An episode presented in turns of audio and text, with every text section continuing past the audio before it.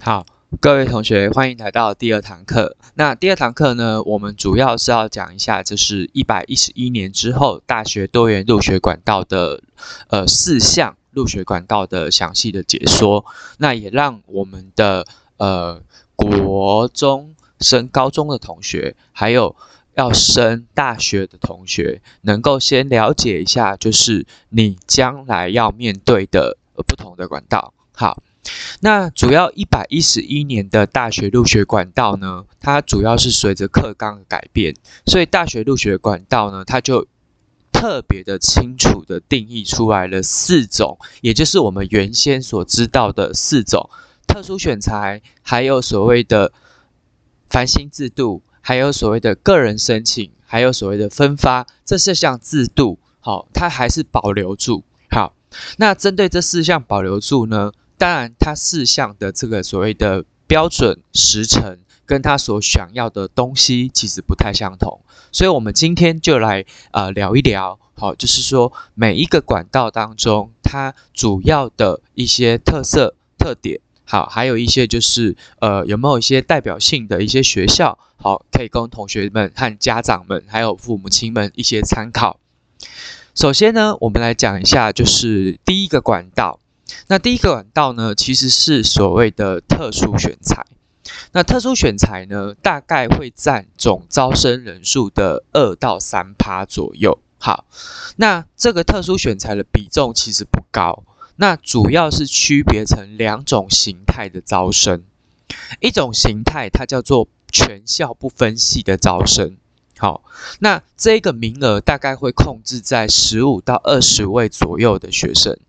那另外一种的特殊选材，则是每一个系他自己特殊选材。可是这种只要是系的特殊选材，它就会是职位大概只有一到三位左右，不会太多，好就不会太多。好，所以呢，基本上来讲，如果我们根据过去好就去年的资料，我们来看的话，目前大概会有四十七个学校，四百。五十八个学系参加，当然，我觉得在一百一十一年的时候，这个部分会多增加一点点，好，但不会太多，因为毕竟还有一些主流的入学管道在后面。那首先呢，老师这边呢就先讲一下全校不分系的这个呃特殊选材的部分。那全校部分系的特殊选材，很多人学生都会想要去说，哎，我是资优班啦，我是数理资优班，我是语言资优班啊，我那我是特殊吧？好，OK。可是这里的特殊选材的全校部分系呢，它主要的对象，它必须要涵盖四个条件。好，第一个条件是它是经济弱势的家庭，第二个条件是你有没有逆境向上学习的表现。第三个条件是你在特殊领域哦，记得哦，是特殊领域，你表现表现是优异的。那通常啦，根据老师辅导的结果，就是那种语言资优班，因为大家写的东西都差不多，所以特殊选材在这一个项目当中，它不太属于这种特殊表现优异。好，那再来就是实验教育中学或自学生，好，这几大类型的。呃，这种所谓的招生对象，好，那当然呢，我们就可以来举一个例子来看，比如说比较多人选择的交大不分系，好，交大的全校不分系，那它的全校不分系，它叫做百川学士学位学程，好，那它总共呢，在一百零九年的时候，它是录取三十三位。不过呢，他在录取的时候呢，他有先要求了一个条件，就是我们会优先录取这种同教育资历的学生。好，那这里它就有定义出来了，就是含境外的台生，还有实验教育的学生，还有弱势的学生，至多八名。那也就是意味着说，三十三减掉八，好，所以代表说有十五个人。好，代表有十五个名额，它是给其他特殊经历的人。好，比如说弱势家庭啊，比如说逆境成长啊，好，比如说实验教育啊，所以他在这个名额的分配上，他会把它把握得很准确，是因为教育部是这样子规定的，所以大学端他也只能做这样的选择。好，那虽然说我们会看到说简章上面有这些需求，不过我们也会发现说啊，吼，就是录取的时候，其实还是得要看学校。为什么？因为如果像呃交大的部分系跟成大的部分系，好，因为它都是属于这种就是呃比较有名的学校，或者说分数比较高的学校，所以说它相对性上来讲。它在选择学生上面来讲的话，当然他可能就会选择比较优秀的学生。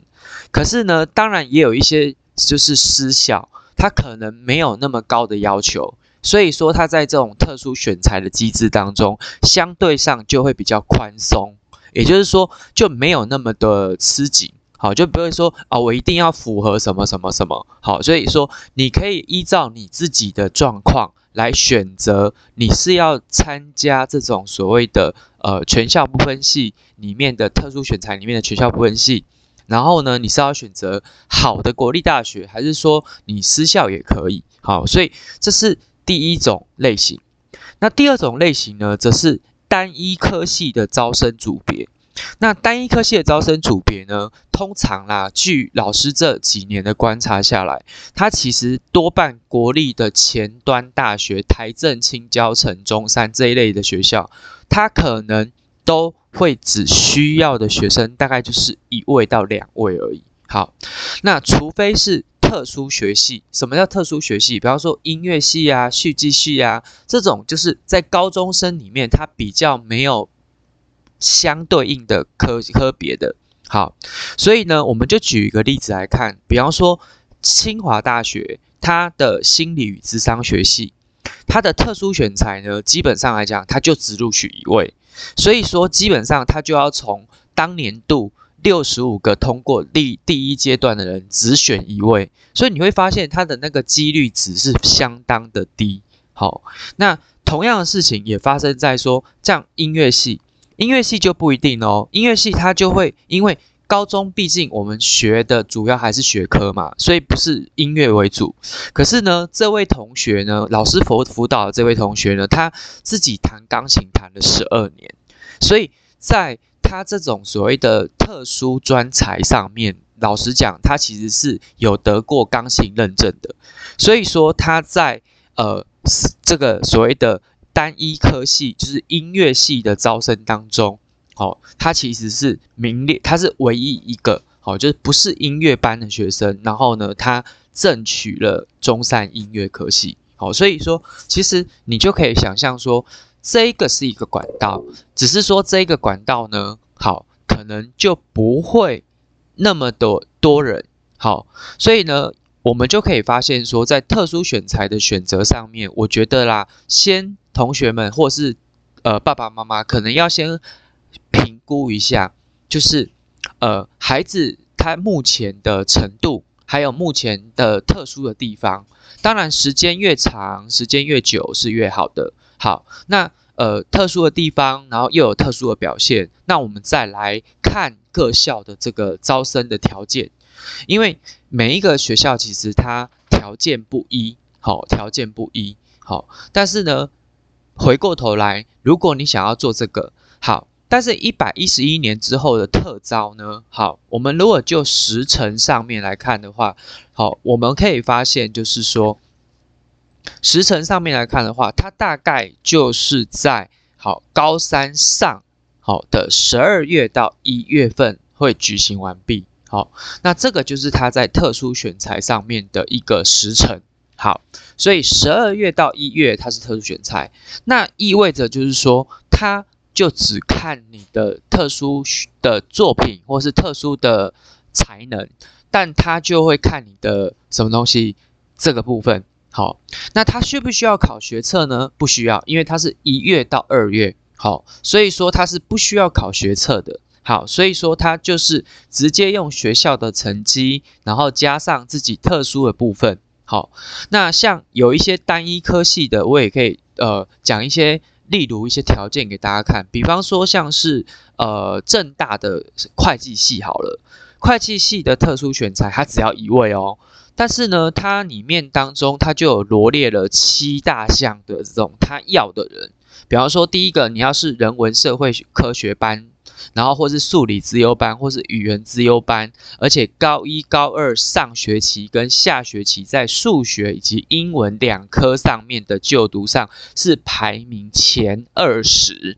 好，所以简章会先出，所以你一定要去看一下你符不符合他的条件。好，那再来的话就是，除了成绩之外，它还有第二个条件，就是你是参加了国际或是全国学科，包含不管是数学、资讯、语文、外语，获得优秀的成绩。好，比方说我的呃，可能 TOEIC 考了九百九，好，那这个其实就是一个蛮不错的一个成绩，那你可以去申请看看。好，那再来就是说，他也是希望能够提供。好，如果你在学校里面，好有做过一些大学城市设计的先修测试，也就是我们俗称的 APCS 的城市观念题二级，或是实作题二级以上，这个他也会收。所以其实你会发现，每一个学校开的条件不太相同，但只要是国立的大学，它开的条件就会比较大。好，所以我举一个私校给大家看一下，像东吴大学的化学系，其实它在特殊选材的部分，就是你只要证明你对化学是具有热学习热忱的就可以了。OK，好，然后他要录取的几位呢？六位。好，所以你会发现，哇，天壤之别啊！正大会计系啊，清大他们都是这种一位、两位、三位的那种。好，这个是要六位，而且反而这个要求反而还没有说哦非常大的要求。好，好，所以说基本上来讲，我觉得就是说特殊选材，呃，主要你还是要在校成绩你要名列前茅。那呃，再来就是说，除了名列前茅之外，你要有特殊的表现。好，因为名列前茅这件事情，它还会。沿用到我们所谓的就是好未来第二个我们将来要讲的机制。那我想大家如果对于特殊选材的特定要求有兴趣的话，其实我觉得可以，大家可以先上网去到这个学校，然后呢到学校之后官网上面去查阅你自己心目中的科系。好，那举个例子来讲，像台湾大学它就有十五个科系。好，十五个科系，它是招这种特招的。那清华就有十一个，那里面当中招蛮多的，像中兴啊、中央啊、好中山啊，都招的系所都还蛮多的。所以你们都可以去查查看，然后也都可以去看看，说自己符不符合他的要求。好，那只要你想到，就是说特殊选材是少部分而已。就是一位到三位，顶多就是刚刚我们看到那六位，好，所以如果你不是特别特别特别的突出，好，那我觉得你在这个管道上面的升大学或许不太适合你。好，那不太适合你的情况之下怎么办呢？于是乎呢，就有了第二种的这个升学机制的产生。好，因为第一种的特殊选材呢，当然它是要。有条件论的，而且它名数又少，那很多同学会误以为说我只要是自由班就可以。可是我们其实从榜单里面会发现，不一定是你是什么学校的高中的自由班就一定会特殊选才上。好，所以其实还是要看他的条件。好，所以说我们就要转到管道的第二个，也就是我们所谓的繁星推荐。繁星推荐呢，过去。好，繁星推荐其实主要是看的是你的在校成绩，也就是高一、高二的成绩。好，但是呢，到了一百一十一年之后的繁星推荐，它总招生人数大概占了八到十趴左右。那这个招繁星推荐，它的目的，它是为了要平衡都市型的学校跟乡村型学校的差异。所以说，基本上来讲，在第一阶段的比评，主要是在比评说高一、高二跟高三上五个学期的所有成绩的校排名百分比。所以，如果你是在呃北一女，好，你五学期你学业成绩都是一趴，那你跟你在呃，可能呃，基隆中学好，那你是五学期也是前一趴，那你们两个的第一阶段的条件都是一样的，也就是说，呃，并不会你输他或是他输你。好，但是呢，在这种就是繁星入学的机制上面啊，基本上来讲，因为很多高中，它其实呃同学进去的时候，你们有时候像即将会考完了，即将要进高中的这些学生，你们也都知道自己的成绩或许没有考到很好的高中，所以说高中端的运作上面就会是会先做一个校内的总排名。也就是说，将来他在做这种繁星推荐的时候，他会先做校内的总排名，然后还有你们的志愿的选填，好，那再去帮你们呃，就是呃挪挪挪一下，好，比方说第一趴的人他也要那个机电机系，然后第二趴的人也要台大电机系，那他这个不可能相争嘛，所以他就会去协调这两位同学，好。那所以说，基本上来讲的话，就是说学校会推荐的，就是会让自己的升学榜单好看。所以到了高中之后，特殊选材最大的差别是说，你的在一百一十一年后繁星的推荐，它必须要采采集，好，必须要采集你的学测成绩，好，学测成绩，好。所以说，他举办的时间会是在高三下，也就是在四月份的时候。好，四月份的时候，因为你的学测是在一月底到二月初的时候在考学测，所以说基本上来讲，它繁星制度，它在一百一十一年后，它就是转辗转到四月的时候来做繁星的推荐。好，当然校内的每个学校的进度不一样了，但是就是你要报给教育部的话，教育部那边的统一时间，哦，招生委员会的统一时间是四月份。好。那他就会采集你的所谓的这个呃学测成绩，好，那再来呢，除了学测成绩之外呢，他也会考量你的好，我们所谓的学习历程档案中的 P one，也就是所谓的课程学习成果，好，那课程学习成果这边呢，当然它有特别注记，就是说好。第一阶段是你在学校的成绩嘛？那第二个他要看的是你的自主学习，就是你的 P one，就学习历程成果。那 P one 有分为 P 有偏为 P one 跟 P two。P one 是指课程学习成果，P two 是指多元多元表现。那他这里他只采集了 P one，就是课程学习成果。好，那他要求要采集这个 P one 的这个比例要高达五十 percent 以上。好，那我再猜啦，吼，基本上啦，吼，大家应该保守估计，好的学校应该都是抓在五十，因为它是五十以上嘛。但是如果是私校，它就会占比较高。为什么？因为私校要学生，那少子化的情况之下，当然它条件就会放比较宽。但是如果你是国立大学的好的学校，当然它在 P one 的差数当，因为它不能低于五十嘛，所以它就只能设五十。好，所以说。基本上来讲，就是说，在整个繁星推荐上面的时程上，它会改到高三下的四月，然后同时呢，它会采集你的学测成绩，还有你的学习历程档案里面的 P one，也就是课程学习成果。好，那课程学习成果，它这里会要求你要有百分之五十的比例。好，那至于说你上传的这些资料。到底他有没有看，或是说他占多少比重，那就是要看学校了。因为某些学校的确会严格的执行有关于就是在 P one 的这个部分。好，所以说，呃，其实同学，如果你自己在学测上面考得还不错，然后自己在课程学习成果上，也就是我们这 P one 上面。哦，表现的还不错，我觉得我建议你可以试试看繁星。但是呢，这里我要先提的一件事情就是啊，繁星之所以会出现这个制度，它就是为了要平衡都市型的学校跟乡村型的学校。所以说呢，基本上来讲，如果你繁星被录取了，好，你不去，好，对不起。他这里就规定你，你不能参加。等一下我们要讲的第三个管道，也就是个人申请的管道，那你就只能到最后去参加一个，就什么分发。好，所以说基本上来讲，就是说有些同学我遇到的一些同学有一些顾虑，就是说他莫名其妙的就刚好学测成绩刚好考得很好，就是他的 X 考得很好，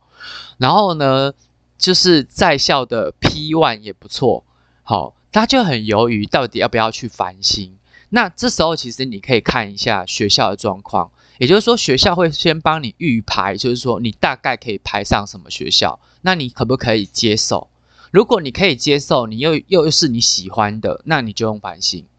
那如果你不要，因为你现在你已经有学测成绩了，所以你就可以进到下一个管道里面来寻求个人申请第三个管道的入大学的机会。好，所以说这个繁星以及个人申请上面呢，哦，我觉得你自己要做一些判断，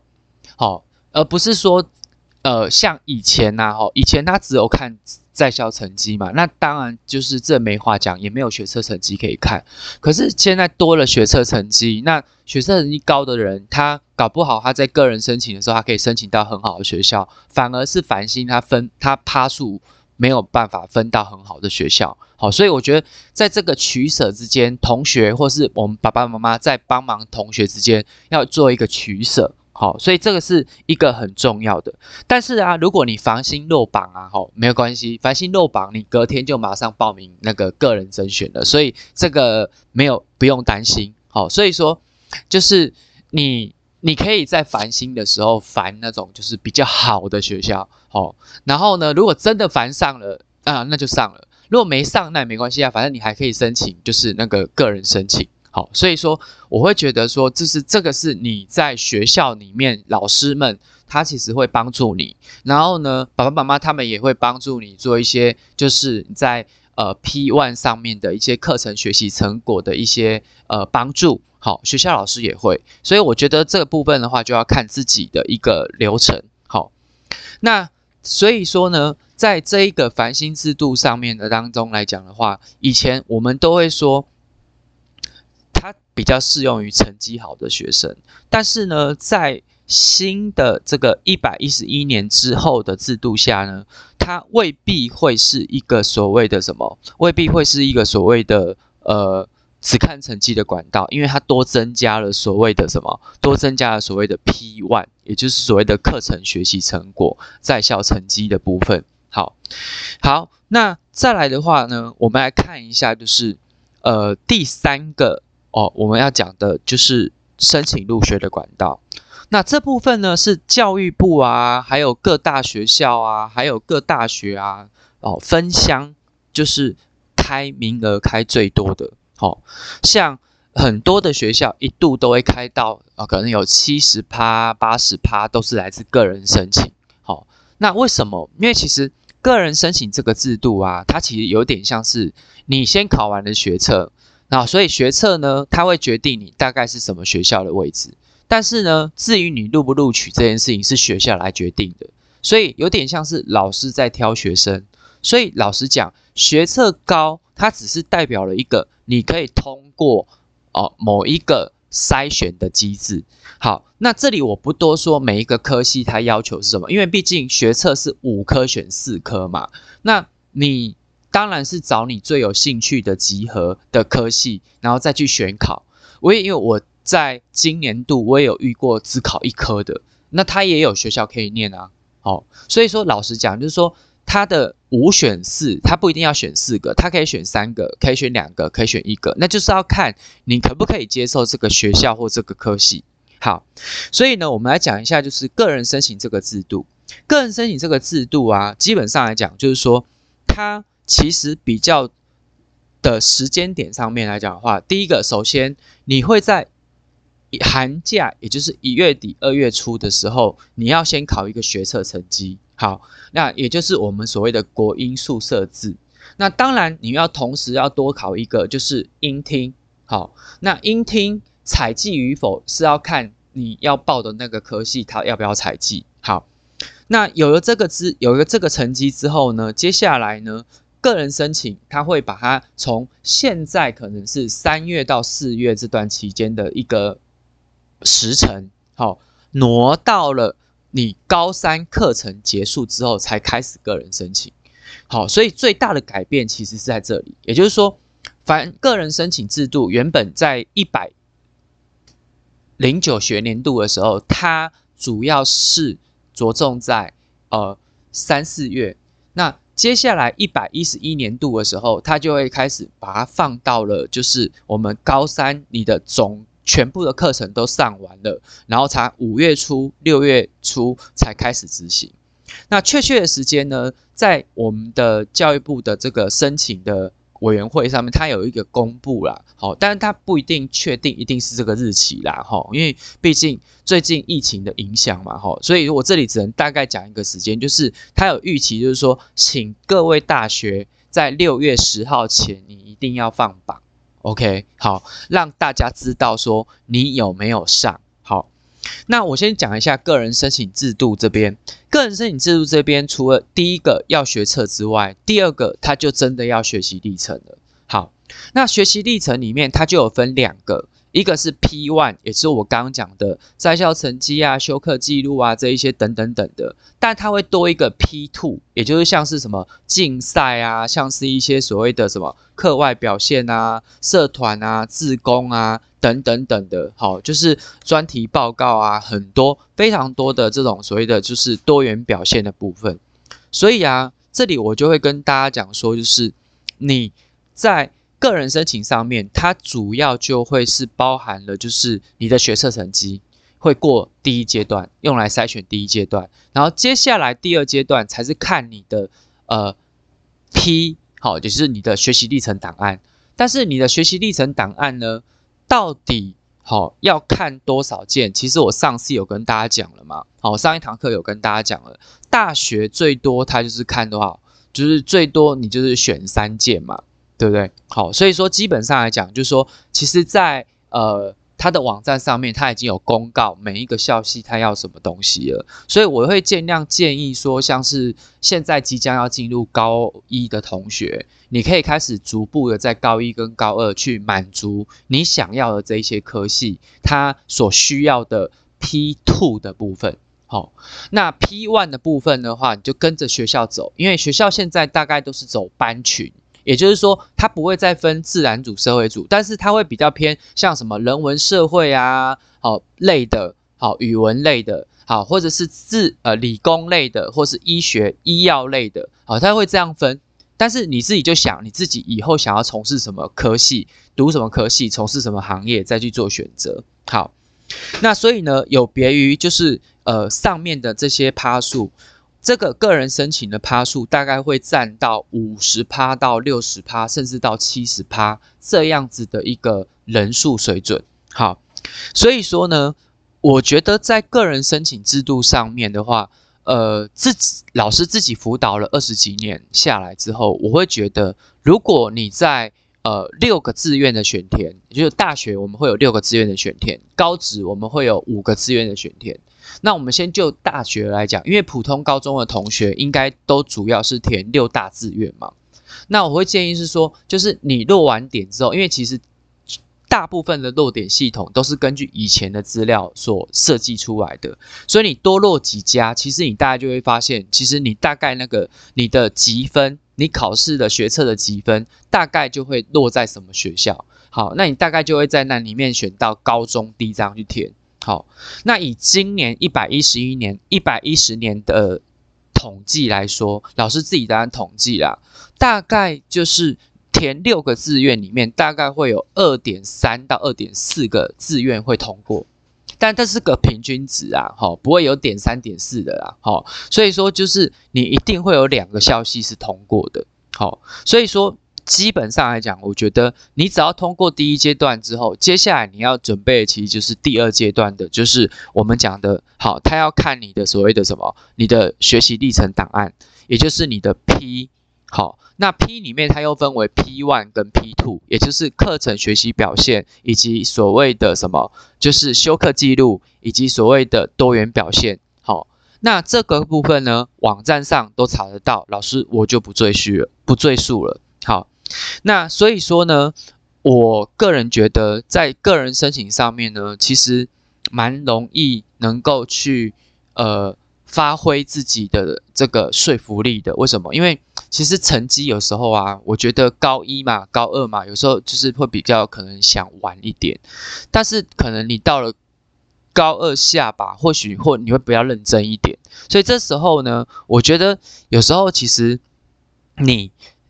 可以开始去思考一下，就是你可以开始制作你有关的相关的书审资料。好，所以说呢，基本上来讲，我自己辅导学生二十几年下来，然后我觉得在辅导个人申请上面，我觉得在经验上蛮多都是大家其实都是缺乏动机，而不是缺乏没有事情。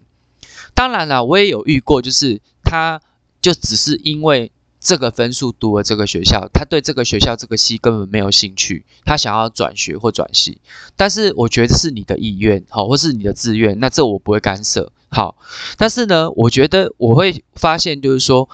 你们如果将来，因为他成绩积分是固定的嘛。所以说，他主要基本上来讲，他还是要看你的这个所谓的什么学习历程档案的部分。所以在学习历程档案的部分的话，基本上来讲，这是以前呢，在一百一十一年以前，都是你要事先做好。就是你可以事后再做啦，就是你有通过第一阶段，你再慢慢做啦。但是其实那时候我就已经鼓励大家，就是如果你想走学测这条路，想走个人申请这条路，你可能考完学测之后，你就要开始做了。为什么？因为其实后面已经跟你没相关了，你也不会去分发了。好，所以说基本上来讲，你就会开始整理一下自己的资料。好，那整理资料，当然我们将来会有一集。好，来专门解释如何来撰写你的这些个人基本的学习历程的字数，好，还有读书计划，好，将来会老师会有一集来做这样的一个部分。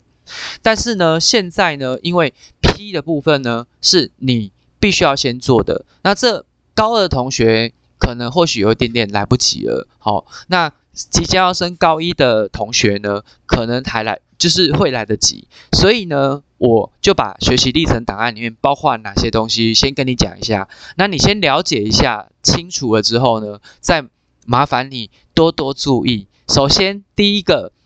高中的修课记录，还有你的修课成绩的表现，好，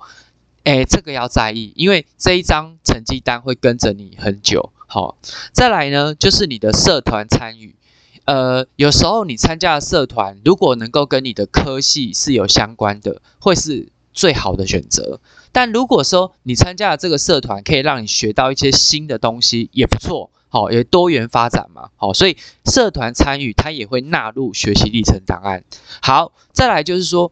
志工，也就是我们讲的社会服务，好，它会比较从。从前的在意你的时数，到后面在意你的就是你可能要有一些呃心得或感想，好，然后呢再来就是各种的竞赛或成果。当然我说过，呃竞赛跟成果本身呃不一定一定要得名，得名当然是最好的啦，哦，但是有时候其实得名也就那三位啊，就第一名、第二名、第三名啊。那如果没有得名了，好，那我觉得就是个经验。好，所以说这些等等的几乎都是相关的，有关于所以说你的这个学习历程档案。好，那所以我会建议说，大家在整个所谓的什么，就是呃准备期间，高一高二的高一高二同学，你记得要开始准备一下你的多元表现的部分。好，那修课的部分呢，请你跟着学校的老师，跟着学校老师的步骤，然后呢，开始选择适性适适所的去探索自己想要的呃学群或科系。好，那再来呢，就是说通过第一阶段之后呢，没有那么简单，因为现在还需要在自己在申请的时候要额外再做的，就是我们所谓的自传。报考动机、读书计划或是作品集等等，那这个部分因为时间的关系，我不希望每一次时间都拉得很长，让你们听得很辛苦，所以这部分我会另外在另外一堂课当中再来跟大家做解释。好，那因为呃，申请入学这个管道，基本上来讲，它会有很多的一些呃，我们可以呃参考的借鉴。好，那。我也会把这一些相关的一些资料，好放到老师的 Facebook，到时候你们可以去做一些连接，好，那你们可以去下载，好，那你可以去看。那当然，我们就可以去通过这个入学申请入学的管道，然后进入大学。那有蛮多人，其实像今年老师辅导的学生里面啊，其实我会发现，就是说，其实呃，我去演讲的学校，老师们频频跟我说，大家应该大部分都选择了个人申请。好像我知道台中有某一个高中老师，他就跟我说，我们学校只剩下四十个人考职考，当然这是职考最后一届嘛，好，所以说一定的，当然未来还是要做分科考试啦，只是说学测它就会成为一个主要的趋势。那当然入学上面的话，如果你要说简单的话，我会跟你说，其实我个人觉得啊，就是个人申请录取名额又高，然后呢，其实你有六个选择。所以其实录取率还蛮蛮高的，好，所以你会发现就是几乎呃很多学校都会被取，好，那将来我也会跟大家在介介绍这个所谓的书审跟口面试的时候，哦，我会跟你讲一下，就是个人申请这个管道上面有哪一些呃方法跟诀窍，我也会告诉你说，老师这几年来的统计，他大概正取生被取生会备到多少，好，那将来我会告诉大家。好，所以你就会发现这个管道是非常的简单。好，那这个时间呢，大概就是我们刚刚讲的，就是在五月初到六月初，六月十号以前就会结束这个个人申请。那当然，个人申请，我觉得啦，除非你是真的很挑学校，不然其实你六大志愿五个科大，你比较不会呃落选。好。因为你会高中低发呀，而且我觉得学生啊，二十年看下来，大家都会去跑弱点分析，大家不会高攀太多，好，所以说基本上来讲，你们都会有保守的科系，所以我也会觉得说，你们大概就会需要这个。但是我这里要强调就是说，好，如果你是申请入学的话，他就会要采集你的所谓的我们讲的好，你的在校成绩，还有你的学科能力测验，还有你的学习历程档案。好，那这三项东西你就要必须要具备。好，那最后一个管道呢，我们要来讲一下，就是考分发入学。分发入学的管道啊，基本上大概就是占二十趴，好，十到二十趴左右。这已经是大学入学的最后一个管道了啦。吼，那目前呢，它主要是提供给。就是你在前面的特招啊、繁星啊、申请入学，你都没有去，或是你都没有上同学，你去做的。但这里面当中，它就会加上一个高三毕业之后的七月初，好，会有一个所谓的分科测验。那这个分科测验呢，它也就是我们以前俗称的列，就是大考，好，那现在叫做分科测验。好，那你说老师这个有什么差别？好，那我就来这里讲解一下。学测它考的是国英数社字，然后五选四，所以你自己也可以选选择呃哪几科。好，你也可以都考，因为我有看过同学都考的。好，然后呢再来的话就是加上音听。那分发的时候呢，国文科它会引用你在学测国文科的表现。好，他会引用你在国文科的的表现，好，所以你不用再考一次国文，然后英文科也不用再考一次英文，他会直接引用你在学测的表现。好，那再来就是数学的话，好，数学的部分，数学部分是大家比较好奇的事情，是因为在高二之后，你的数学是分 A 跟 B，所以说学测的时候，当然考的其实是 A 跟 B 的内内容嘛，对不对？好，那高三的时候，它就会变数甲跟数乙了。好，但是分科测验里面呢，它的数学它不再考一次数乙了。好，那再来就是，所以说不考国文，不考英文，不考数乙，然后呢，再加上七科的这个所谓的什么？就是分项测验，好，那七科的分项测验就包含包含了数甲、物理、化学、生物、历史、地理跟公民，好，这七大科，好，所以从原本的十科变成了七科，这也就是我们俗称的分科测验 Y 的部分，好，大家不要被这些呃英文字母吓到了，反正 X 就是学测，P。就是 portfolio，就是你的学习历程档案；Y 就是分科测验，你就把它 Y 像像成就是分开来嘛，分科测验。好，那这里面的分科测验里面，它的数甲它就会，因为它不考数乙嘛，所以数甲要考，它就会比较适合，就是你的科系是有高度数学需求的。但是你怎么知道这个科系有高度数学需求？没问题，网站上都有跟你介绍，这个是我们要的是数 A。好，所以说数 A 的内容就包含了十年级的这个所谓的哦，我们讲的这个所谓的什么数学，还有十一年级的必修 A，好，必修数学 A，好，那所以呢，如果你自己本身是理工一，还有部分的商管的同学，你可能会需要是 A，好，但是呢。数学 B 的部分，它只要是十年级的数学加上十一年级的必修 B 的部分，好，那基本上来讲就是低数学程度，就像文法、词者，还有部分的商，它也可能会只有看看这个。那具体而言呢，你都可以上招选会上面去查看你的这个分科，就是他要求的分数。好，所以呢，考试分发上面的话呢。呃，就目前来讲，好，他已经把它统计好了，哦，有三个要点。第一个，不采数学的科系最多，总共有八百零一个系，好，系组啦，好，因为有些系会分很多组招生嘛。好，那第二个就是说，采计分科测验数甲的部分有四百三十九系组，好，然后呢？采计学测数 B 的部分有三百六十二个系组，好，所以说你要总结的是什么？是相同的学群啊，可能它是资讯学群，它是管理学群，它是文法商，它是理工哦，或是什么生医电子的之类等等的相同学群，可是因为科系不同哦，所以它采取的社区数学的那个什么。需要是不同的，所以你一定要在网站上面把它看清楚。好，所以呢，当你了解了这一个分分发入学之后呢，它就会多考了这七科。好，那其中呢，就是国文、英文，就是直接采用我们讲的，就是那个学测的分数。然后接下来呢，等到七月分发的时候，你可以再看联招会，它会制定说你要选考分科测验的哪几科，再自由选考。好，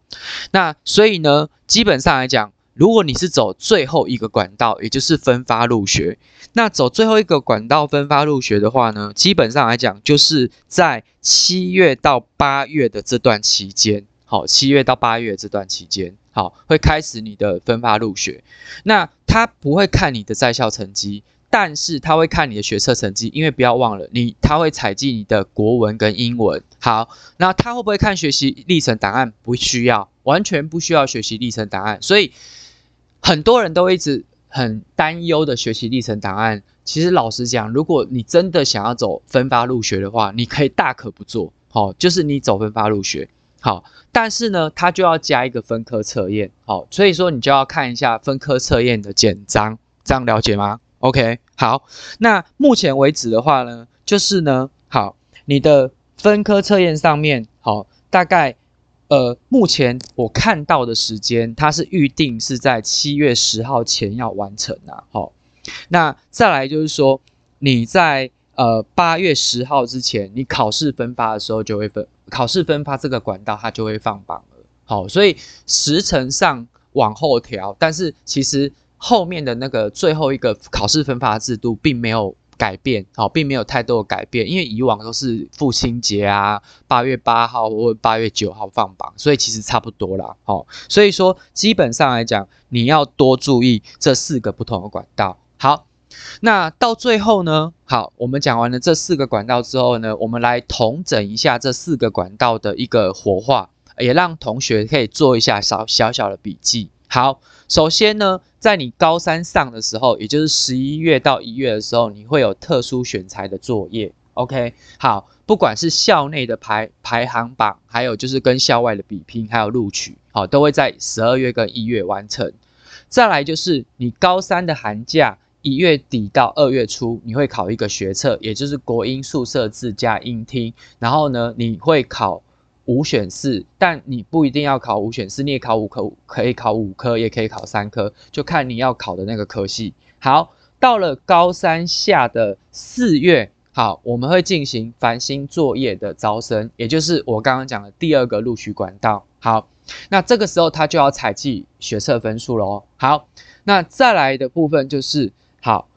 等你高中课程结束，也就是所谓的我们讲的。五月底六月初的时候，那这一段时间可能很多高中课程都结束了。好，接下来就会开始举办个人申请的招生作业。那截止日期，教育部这边是界定在六月十号之前一定要放榜。好，那接下来呢？好，如果你是参加第最后一种入学机制，好，那你就必须要参加在。七月初所举办的分科测验，也就是那七科。好，我再重复讲一下，哪七科呢？也就是你的所谓的什么，就是你的化学、生物、历史、地理、公民、社会、数甲、物理这七科。好，就是分科测验，那就是看你的科系它需要什么，你就要去考它就对了。好，那接下来你。最后，如果选择录考考分发入学的话，你会是在高三毕业之后的七八月，也就是八月十号以前，大家就会放榜了，就结束你的你的大学的考取的旅程。好，所以呢，今天花的时间有点多，就是为为了要跟大家介绍一下，就是大学里面的这种呃入学的机制。那也给可以给我们即将升高一的同学能够有一个呃基本的认识，然后呢，升高二的同学或许你之前有听过，但是你现在来听，你可能会更清楚一点，就未来你想要走什么方向。好，那还是老话一句，这些课程的内容呢，都是老师的演讲当中所。集结出来的，好，那我也希望说，就是透过这样子的一个方式，让大家能够去了解不同的一个呃入学是大大学升学的讲堂。好，那下一堂课呢，主要呢是因为有学生他呃寄了 email 给我，他是想要问一个问问问一问一些问题，就是有关于就是说，好，那。关于学习历程的东西要怎么写这件事情，好，所以下一堂课呢，我会针对学习历程里面，它呃，我会结合大家的提问，好，那我会归纳出几个重要的重点，然后把它变成一个 Q&A 的方式，让大家能够去呃了解跟理解，好，那也希望大家能够在这一堂课当中有所收获，那这就是齐老师的。第二堂讲堂的高中讲堂的课程，那谢谢各位同学的收听，也结也谢谢各位父母亲、各位爸爸妈妈陪伴小朋友在求学的路上能够有更明确的资讯。当然有疑问，你都可以透过 email 的方式哦来询问我，然后呢，我也会尽我所能来帮助大家。那以上呢就是我们在呃这个第二节第二高中讲堂的第二堂课。大学多元入学四种方向上面，好四种方案上面的介绍，希望对你有所帮助。好，那如果你一样对于这些东西还是有疑问，你一样可以到呃 Facebook 上面好的 email 上面去找到老师，然后问老师问题。好，老师会尽所能的。哦，把它集结起来，用一个讲堂的方式来回应大家。OK，好，那就祝大家，不管你是升高中的顺利，好，不管你是要考试的也也顺利喽。好，那以上就是齐老师的高中讲堂第二堂课大学多元入学方案，谢谢各位喽。